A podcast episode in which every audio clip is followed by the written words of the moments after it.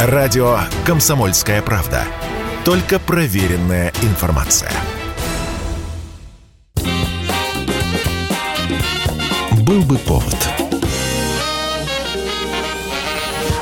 Здравствуйте, я Михаил Антонов, и эта программа «Был бы повод». 11 июля на календаре и рассказ о событиях, которые происходили в этот день, но в разные годы, вы услышите в сегодняшней передаче.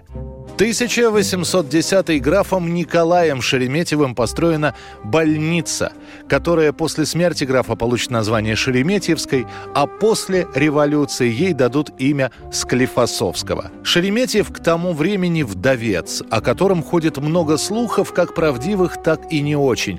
В обществе обсуждают историю о Шереметьеве, который влюбился в крепостную актрису Просковью Жемчугову, дал ей вольную и женился на ней. Просковья после рождения сына скончается в возрасте 34 лет, а Шереметьев, выполняя последнюю волю жены, начнет заниматься благотворительностью. Финальным аккордом станет строительство странноприимного дома на 100 человек. Это заведение смесь приюта, богадельни и больницы.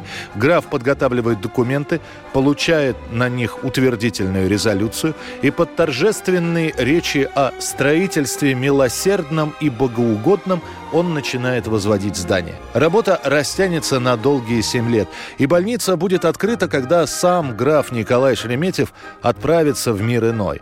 Он успеет получить от Александра I орден святого Владимира и медаль, которая будет вручена в залог всеобщей признательности к столь изящному деянию и дабы память оного сохранилась и прибыла незабвенной в потомстве – Больница же, которую все начнут называть Шереметьевской, откроется за два года до начала Отечественной войны. Первыми жителями приюта станут отставные офицеры и пожилые неимущие горожане, бывшие торговцы, священники, чиновники. Во время Отечественной войны 1812 года в здании сначала разместится русский госпиталь, а после – французский. Ну а после Октябрьской революции здание оставят сначала больницей, а далее сделают в нем институт скорой помощи помощи. 11 июля 1942 года. В плен к немцам попадает советский генерал Андрей Власов. Это происходит в Ленинградской области, в деревне Туховежи, где живут староверы. Вторая ударная армия, которой командует Власов, несет колоссальные потери. Задерживаются поставки фуража, продуктов, снарядов. Единственный коридор, по которому генерал мог бы вывести своих людей, был ликвидирован немцами еще в июне. 11 июля в поисках продовольствия Власов и его единственная спутница, с которой он остался из всей первоначальной группы, повар Воронова, заходят в деревню. Дом, в который они обратились, оказался домом местного старосты. Пока Власов и Воронова ели, староста вызывает вспомогательную полицию, которая арестовывает Власова и спутницу, причем изначально генерал настойчиво выдает себя за учителя-беженца. Полицейские запирают пленных в сарае. На следующий день, 12 июля, немецкий патруль прибывает в Туховеже и опознает Власова по портрету в газете. Староста деревни за выдачу Власова получает от командования немецкой армии корову, 10 пачек махорки, две бутылки тминной водки и почетную грамоту. После пленения Андрея Власова отправляют в Винницкий лагерь для военнопленных высших офицеров. Он присягнет Гитлеру через год. Согласившись сотрудничать с нацистами, Власов возглавляет Комитет освобождения народов России и Русскую освободительную армию. Сегодня вольные гражданские рабочие. А генерал Бергер, а генерал deutschen Armee, meine Freunde und Brüder, ehemalige Kriegsgefangene heute frei. Когда в 1945 году, в самом финале войны, Власова, который попытается проехать через границу, завернувшись в ковер, все-таки арестуют и привезут в Москву, его спросят, признает ли себя бывший генерал советской армии виновным. Ответ Власова – я признаю себя виновным в том, что, находясь в трудных условиях, смолодушничал. Власов будет повешен в 1946 году. И еще долгое время люди с фамилией Власов будут писать в своих анкетах «Родственником генерала-предателя не являюсь». Иудам-предателем, изменником русской земли, позорная смерть. 1971 год. В Питтсбурге осуществлена первая постановка рок-оперы «Иисус Христос. Суперзвезда». За два года до этого у двух друзей Эндрю Ллойда Вейбера и Тима Райса рождается идея сделать библейскую музыкальную историю о жизни и смерти Иисуса Христа. Тем более, что за год до этого пара с успехом опробовала свой первый мюзикл «Иосиф и его удивительный разноцветный плащ снов. Этот спектакль был основан на сюжете из книги «Бытия». Однако перед тем, как начать подготовку к спектаклю, Райс и Уэбер решили проверить реакцию публики. Сначала они выпускают несколько песен в качестве синглов и смотрят, ждут реакцию. А вышел скандал – религиозная общественность слегка запоздала, стала возмущаться и самой идеей, и ее песенным воплощением. Причем критики подвергаются не сами авторы, а радио и телеведущие, которые рассказывают о грядущей постановке. Однако, несмотря на эти замечания, вышедшая пластинка «Иисус Христос. Суперзвезда» занимает первое место по продажам, и ей интересуются крупнейшие продюсеры. Осталось все это действо перенести на сцену.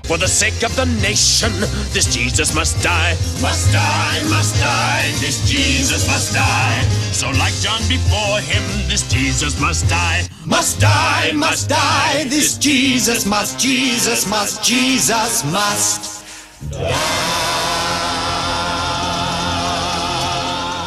Композиторы срочно дописывают оперу, добавляя в нее несколько вокальных партий. Продюсер закупает декорации, и, несмотря на все уговоры Райса и Уэбера, не тратится слишком много, так как в этой истории самый главный посыл. Никто их не слушает, постановка становится уже не спектаклем, а самым настоящим шоу. Первый показ с минимумом декораций в Питтсбурге. В небольшом зале «Аншлаг» а рядом с зданием пикеты из сотни представителей церковных общин с плакатами в руках. Самая радикальная надпись на одном из плакатов призывает сразу же после спектакля взять и линчевать авторов. Но все обошлось. А уже в октябре 1971 года премьера состоится на Бродвее. Театр окружен пикетами протестующих против показа мюзикла. Несмотря на это, премьера Иисуса Христа Суперзвезды проходит весьма успешно. Ну, по крайней мере, зрители были в восторге, чего не нельзя сказать о критиках. Рецензии выходили большей частью разгромные. Причем наиболее популярным было обвинение авторов в антисемитизме. Но это только подогревало интерес к постановке.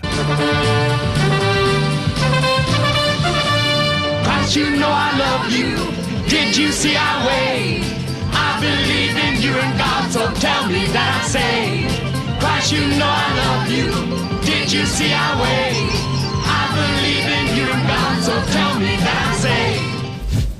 1984 год. Режиссер Юрий Любимов лишен советского гражданства за враждебную СССР деятельность. Решение подписывает о лишении гражданства генеральный секретарь Константин Черненко. Сам Юрий Любимов рассказывает об этом событии так. «Я тогда находился за границей. Часто ездил туда со спектаклями и как крепостной мужик зарабатывал деньги партии и правительству. И вот корреспондент газеты «Таймс» спросил меня, как я отношусь к тому, что советские ПВО сбили корейский «Боинг». Я сказал, вы же видите по телевизору, как плачут родственники погибших пассажиров, которые ждали своих близких в аэропорту. В общем, выразил сочувствие. Мое интервью вызвало огромный резонанс. В итоге наши власти потребовали, чтобы я бросил работу и вернулся домой в течение 24 часов. Я понимал, что, скорее всего, меня посадят. А у меня был маленький сын Петр. В итоге Любимов с женой и ребенком остаются в Англии. Там им и предоставили гражданство. А после этого выходит постановление о лишении режиссера гражданства СССР. Любимов об этом узнает в Италии. Консул Советского Союза хочет забрать у него паспорт, но режиссер его не отдает. Сказал, что оставит как сувенир. А в книге, которую чуть позже Юрий Петрович напишет, он выразит надежду, что все изменится за год, за два. Однако ждать возвращения на родину придется долгих пять лет. А в это время в театре на Таганке в Москве, который создал Любимов, тоже конфликт. На два лагеря лагеря делятся актеры. Одни решают поддержать режиссера, другие открыто называют его предателем. Мне сказали срочно. Я не стал переодеваться. Простите, а что вы, собственно говоря, репетируете? Насколько мне известно, ваш художественный руководитель в настоящее время находится в Великобритании. Но ведь у нас есть еще очередные режиссеры. Театр не может не репетировать, иначе люди потеряют актерскую форму. Да, разумеется, нам трудно без Георгия Петровича. Но мы как-то пытаемся существовать. Ну и ждем его возвращения. А вы не ждите. Он не вернется. К тому же вчера приказом по Министерству культуры Рябинин освобожден от исполнения обязанностей художественного руководителя театра. О лишении гражданства любимого официально в прессе не сообщается. Однако об этом знают театральные актеры, и этого достаточно для того, чтобы о судьбе художественного руководителя театра на Таганке знали практически все. По слухам, после решения советского правительства был даже запрещен к показу фильм «31 июня», вообще никак не связанный ни с Любимовым, ни с Таганкой. Говорят, что на полку ленту положили из-за одной строчки в песне, где можно якобы услышать фамилию Юрия Петровича.